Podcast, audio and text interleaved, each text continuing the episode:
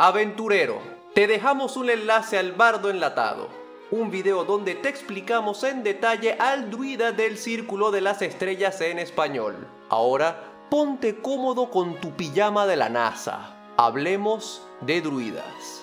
Bien, vamos a empezar con el druida del Círculo de las Estrellas. Y empezamos, como siempre, diciendo que es un druida del Círculo de las Estrellas todo el mundo sabe que los, druidas se tienden a conectar con algún aspecto de la naturaleza, así sea las plantas, la costa y los desiertos. Y este druida en particular se conecta con las estrellas y el poder misterioso que ellas esconden detrás de su diminuta figura en el cielo.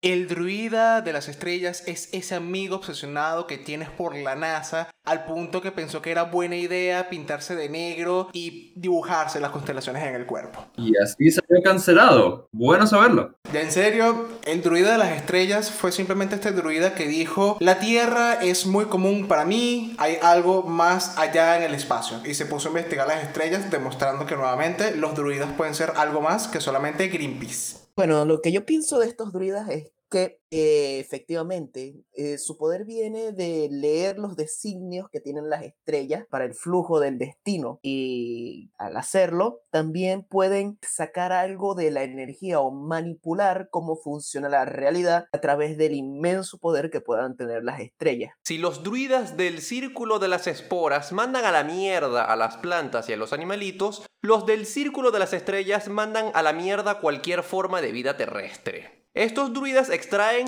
su poder de algún tipo de energía irradiada o canalizada por las estrellas. Cabe destacar que, al igual que los hongos, las estrellas también son parte de la naturaleza, un enfoque menos tradicional de la naturaleza, que es el espacio, y los cuerpos celestes, pero que sigue siendo parte del orden natural de las cosas. Este druida se puede abordar de dos maneras diferentes. Una manera astronómica, con un enfoque vagamente científico, en el que el druida absorbe radiación electromagnética, de lo cual voy a hablar un poquito más adelante, o podemos tomar un enfoque más metafísico, que me parece mucho más apropiado para una campaña de fantasía y vamos por el lado de la astrología. Las estrellas y otros cuerpos celestes son una especie de reguladores o canalizadores que inciden en el flujo de energía cósmica que inunda el universo. Los druidas del círculo de las estrellas pueden bien reconocer patrones de los cuerpos celestes y patrones de afluencia de energía cósmica que canalizan para manifestar su magia. Ese enfoque científico no me mata mucho, pero bueno, no tiene mucho sentido si nos vamos a enfocar en algo vagamente científico. Hablando de estrellas, para entrar en un poquito la parte educativa de que se supone que debe tener este video, las estrellas son básicamente esferas de plasma brillantes que mantienen su forma gracias a su propia gravedad. Cuando la gente agrupa las estrellas, nacen las constelaciones. Una de las tantas cosas interesantes de las estrellas es que producen enormes cantidades de energía, producto de la fusión nuclear, que es irradiada al espacio como radiación electromagnética y radiación de partículas. Esta radiación producida por las estrellas, específicamente los fotones liberados producto de la fusión nuclear, parece ser justamente lo que le da poder al círculo de las estrellas, a los druidas del Círculo de las Estrellas desde un punto de vista, entre comillas, científico. Yo tengo una pregunta respecto a eso que capaz es que no lo estoy pensando, o sea, no estoy sobrepensando la cosa, pero si tú estamos, estamos hablando que el poder del druida viene de la radiación que emiten las estrellas, esa radiación sería mayormente opacada por la radiación dada de, por la estrella local. Y a ese nivel ya no eres tanto un druida de las estrellas, sino un druida del sol. Y ahí vamos a entrar en el ejemplo de Steven. Vamos, antes de entrar con los ejemplos, vamos a ver qué rol dirías que tiene un druida del círculo de las estrellas en un grupo de aventureros a mi nivel mecánico. Yo lo que vi es que esto en primer lugar tiene que estar en la línea de la retaguardia de,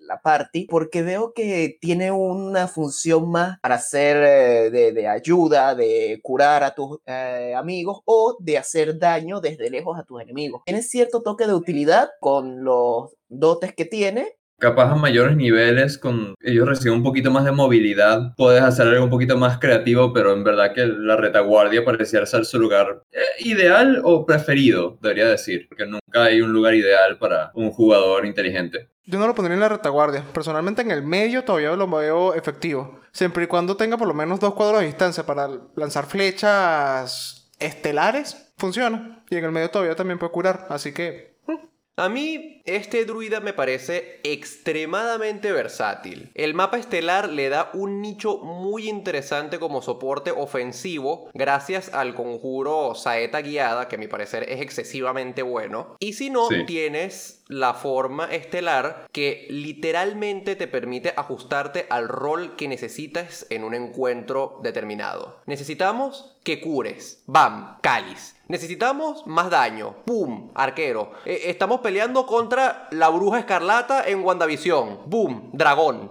Y hoy vamos a dar ejemplos de cultura pop, pero también incorporando algunos elementos de la vida real o de la cultura, no tanto eh, cultura pop, sino cultura en general. Por suerte, LOL me ha dado bastantes ejemplos para este druida. Soraka es literalmente esto. Puede ser un Asimar druida de las del círculo de las estrellas y eres Soraka. Con, tu, con la curación, con el truco de guía, con eh, saeta guiada, con las curaciones extra que tienes, puedes ser perfectamente Soraka y curar a tu, a tu eh, aliado. Y además, yo le pediría, así, tipo, por favorcito al máster, que me diera algún báculo que me, que me permitiera conjurar silencio. Y así tengo Soraka, listo, completa, con todas sus habilidades. También pudiese ser algún tipo de enviado de Aurelion Sol que lo ayuda a tratar de escapar, o qué sé yo, que aprendió cómo fue que él controla, cómo forja las constelaciones. Y además pudiese venir y, ¿cómo decirlo?, controlar el poder que te, que te dan las estrellas, así como lo hace Aurelion. Cabe destacar que Aurelion es un dragón, así que puedes venir y con tu constelación del dragón puedes tomar una forma semejante a él. Otro ejemplo que a mí me parece que puedes eh, aplicar muy bien con esta cosa de la forma astral es eh, que puede ser un caballero del zodiaco. Aunque los caballeros del zodiaco yo lo pondría más como monjes, es verdad que no hay particularmente un arquetipo que secunde este estilo de magia de las estrellas. Así, pero ya tenemos al bárbaro de la magia salvaje. Así que sí, por favor, pon, colóquenos arquetipos de dominios comunes. Que tengamos el, el monje del zodiaco, porfa. Pero a falta del monje, sí, tenemos a los caballeros druidas del zodiaco. Eh, Otro ejemplo, que eso es un poco más forzado, eh, sería eh, Leona en sí misma, ya que el sol es una estrella, así que, bueno, puede sacar el poder del sol y hacer cosas. Aprovechando que estamos hablando del sol, vamos a pasar al ejemplo de Steven. Yo sí me quiero enfocar un poco más en el concepto del druida científico, el investigador que se toma ligeramente más en serio las estrellas que componen las constelaciones. Y digo ligeramente porque todavía cree en la magia, en las supersticiones, en la adivinación del futuro y las usa activamente. Les presento el druida astrónomo, el druida de Neil deGrasse Tyson, de nuestro insólito universo. Por supuesto, el druida también del primer astrónomo que se dio a la tediosa y pensada imposible tarea de contar las estrellas en el firmamento, Galileo Galilei. Este druida estudia exhaustivamente el cielo registrando las estrellas que lo componen y los sistemas gravitacionales que lo conforman o patrones en formas perennes que sirven de guía. Todo esto con la intención de buscar las verdaderas estrellas en el cielo, los soles. Digo esto porque hay que recordar que entre las luces brillando en el cielo nocturno tenemos los planetas que reflejan la luz de las que sí son estrellas reales, que generan su propia luz. Así que sí, el druida de las estrellas puede ser perfectamente el druida del sol. Esto se plantea de dos maneras. La primera es como dijo Juan, que obtienes tu energía directamente del sol más cercano. Pero eso es un tanto chimbo un tanto aburrido, a menos que para transformarte en tu forma estelar te pongas en una posición de T y digas Praise the Sun. Así, así que yo me iré por la otra vertiente, una segunda manera para mí un poco más interesante, que es que buscas en el firmamento por tipos de estrellas específicos, estrellas que te interesan sean por ser enanas blancas con resplandores absurdos, como Sirius en la constelación de Canis Majoris, o gigantes rojos que van desde Betelgeuse en la constelación de Orión hasta Uye Scuti perteneciente a la constelación del escudo. Y entre estos gigantes rojos también tenemos a BX Sagitari, perteneciente a la constelación de Sagitario, que puede ser la estrella que te da poder para adquirir tu forma estelar de arquero. No hay motivo por el cual no buscar distintos soles y aprovechar la luz de onda específica y ondas gravitacionales, porque sí, ya se demostraron que existe, lejanas que emiten para expresar tus poderes. ¿Y por qué digo ondas gravitacionales? Porque la misma Tasha dice, hay que recordar que en el espacio vacío, esa oscuridad entre estrellas, ahí también hay cosas interesantes. Y esa es la gravedad que emite la estrella. Así que,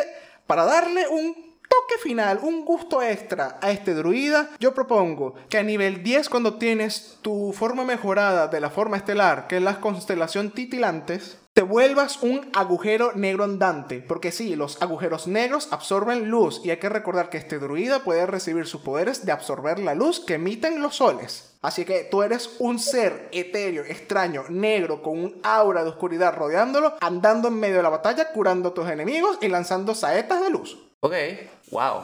Me gusta. Puede haber como que toda una orden de druidas que todos se visten de amarillo y alaban al sol y otra que son un montón de druidas que se visten todos de blanco o todos de, de rojo y alaban que si enanas blancas y soles rojos. Siempre tu mundo de fantasía podría estar puesto en un sistema binario con dos estrellas que no es muy común, pero creo que sí pueden ser de dos colores diferentes. Así que podrías tener que la- el círculo de druidas de la estrella verde, eh, hablando en términos de fantasía, y el círculo de druidas de la estrella azul. De hecho, y si no no- sé, hay alguna interacción entre ellos. De hecho, si no me equivoco, los sistemas de estrellas binarias casi siempre son este, una estrella, una enana blanca con una gigante roja, creo. Eh, no con una gigante roja, sino con un sol amarillo como el nuestro. Claro.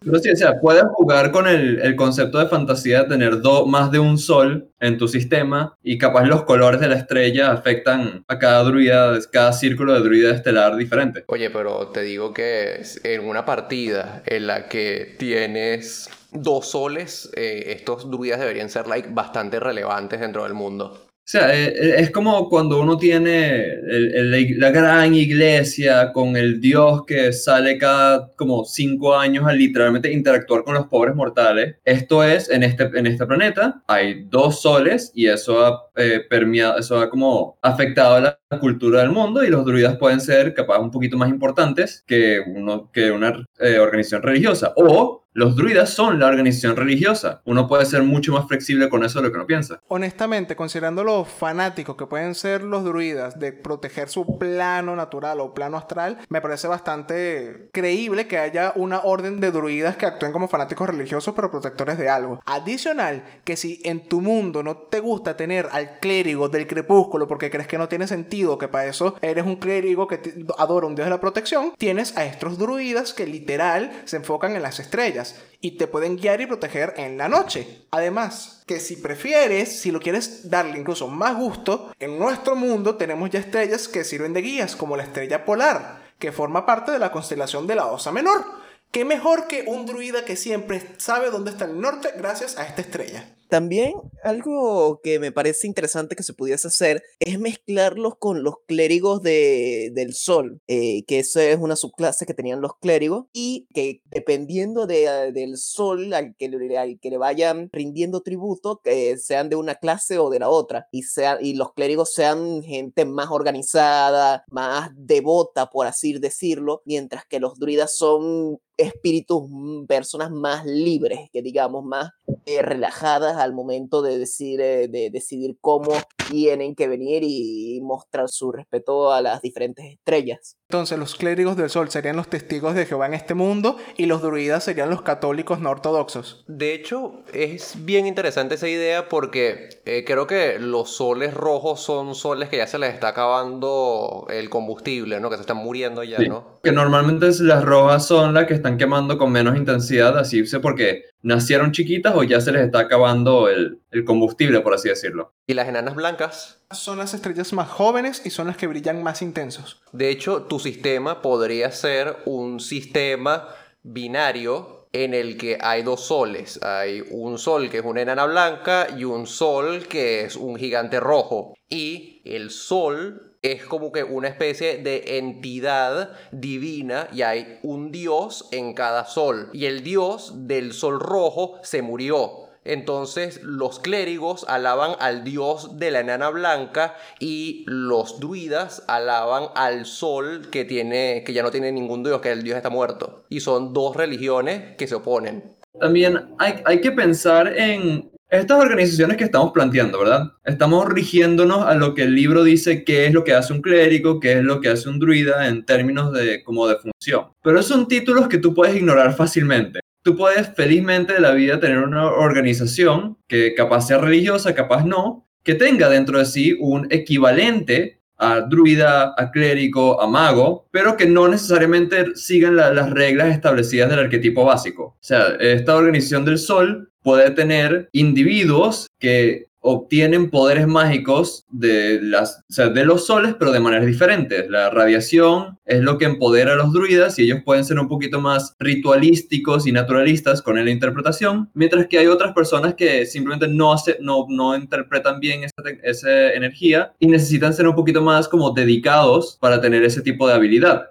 no, no necesariamente porque estás usando la clase del druida y el clérigo, tienes que llamarlos druidas y clérigos. Oye, la verdad es que yo de colocar a estos druidas en el mundo los pondría, como que son los locos que piensan que hay una fuerza extraña que nos permita todos estar unidos a la Tierra o algo que nos va acercando entre sí y no es particularmente místico, que se llama gravedad. Pero como estamos hablando de un setting fantasía donde la ciencia es muy rudimentaria, es poco creíble que algo así de extraño exista. Resulta que estos druidas, en lugar de obtener su energía de la luz, la obtienen precisamente de las ondas gravitatorias. Y de hecho, hablando de cosas locas y de digamos, corrientes de pensamiento que no son tan populares desde, el punto de vista de la forma de explicar las cosas eh, estándar, yo voy a tomar el enfoque astrológico, que es una cosa mística, sí, pero que tiene como eje central cosas que todos podemos estar de acuerdo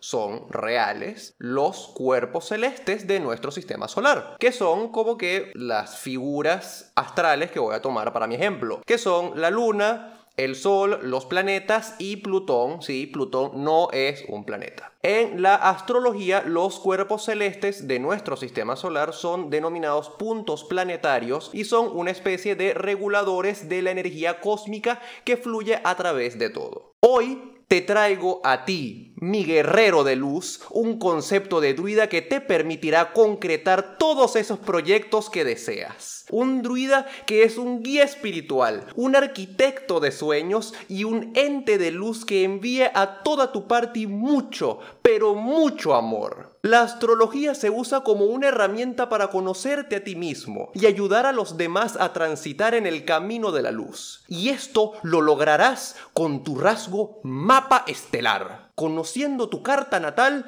y la de tus compañeros de aventura, podrás darle la ventaja que necesitan en combate y en el amor. En este año 2021 te recomiendo usar sal marina, sándalo en polvo y un cuarzo rosado para construir tu mapa estelar. Así puedes limpiar la energía a tu alrededor y atraer a la suerte si ésta se empeña en no estar de tu lado. Con tu forma estelar podrás utilizar las energías del signo Sagitario, del cáliz de oro y del signo del dragón del zodíaco chino para potenciar esa transformación energética que tanto estás deseando. Y con tu rasgo presagio cósmico podrás canalizar las energías cósmicas, transmutando la suerte en buenas vibras para tus amigos, tu familia y tu pareja y enfocando las energías negativas en todas esas personas que no aportan nada a tu vida e impiden que se concreten tus proyectos.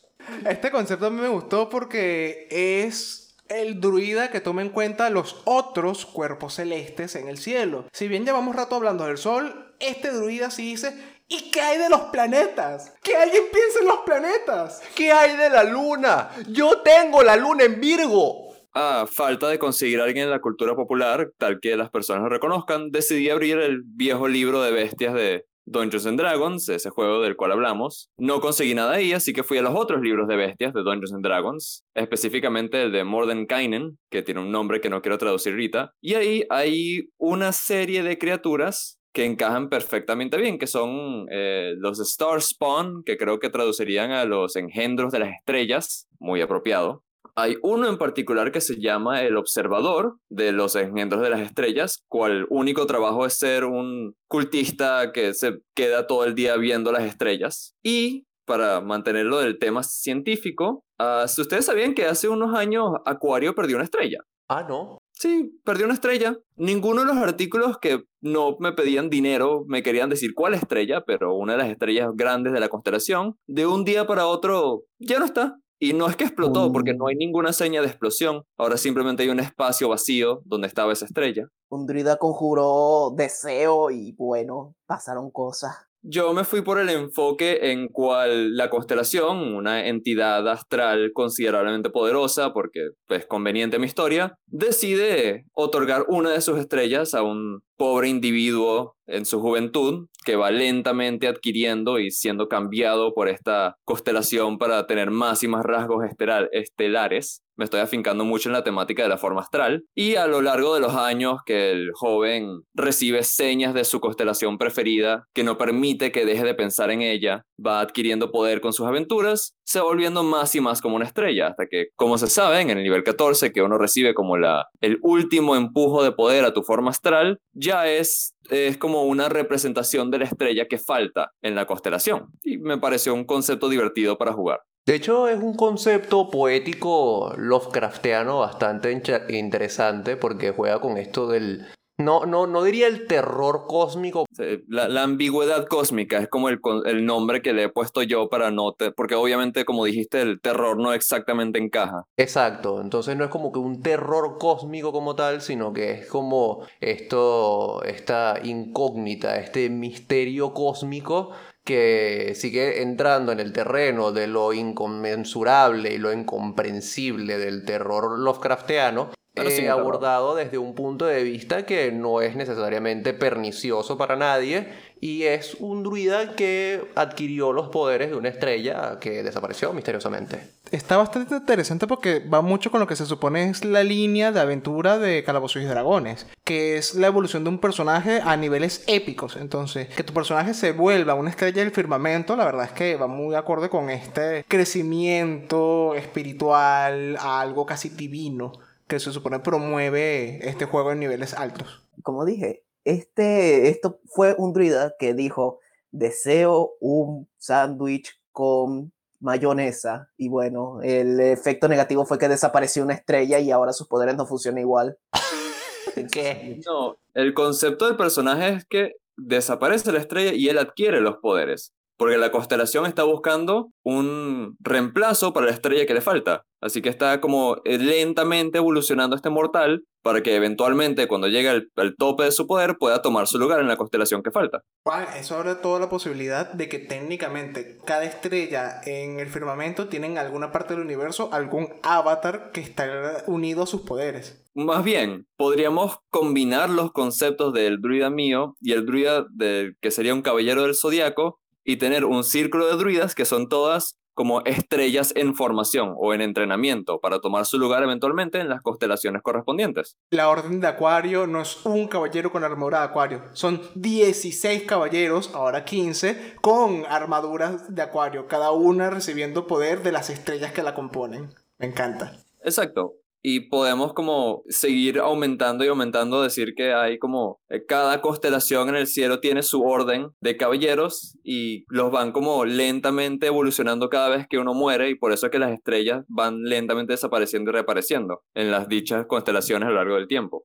Y tú que nos escuchas, cuéntanos, ¿cuál constelación prefieres? ¿Virgo, Sagitario, Cáncer? ¿O dónde prefieres que esté tu luna? En tal caso, dinos, ¿cuál de todos los soles que existen prefieres para que tu druida tenga sus poderes? Ponlo en los comentarios del video de YouTube o si no, ponlo en nuestro servidor de Discord donde también tenemos el material traducido sobre este arquetipo. ¿Y por qué no mejor haces tu carta astral y vemos qué tipo de druida es? este druida de las estrellas para ti. En el siguiente capítulo de la Masterclass vamos con la siguiente subclase del druida, el druida de los furros de fuego.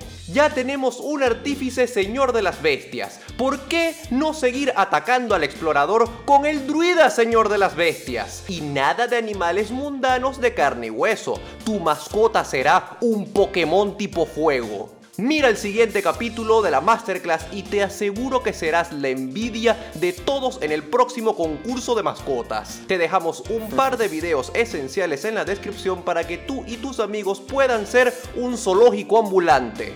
En la descripción también te dejamos unos enlaces para otros canales muy buenos con contenido geek en español y videos que puedes usar para despertar tu imaginación aventurera y crear personajes memorables. Nos vemos en el siguiente video.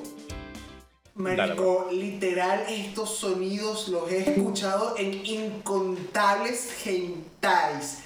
Tal cual. Marico, ya estamos grabando, Steven. y el siguiente video es nuevamente una oportunidad para brillar para Luis. Los furros vamos a dominar el mundo. Error es pensar que no lo tienen dominado ya con toda la cantidad de contenido furro que hay. Verga, sí, marico, uno no puede abrir ninguna página web sin que te salte algo. Marico, yo no les dije que yo el otro día me saltó porno cuando busqué Plankton y Karen.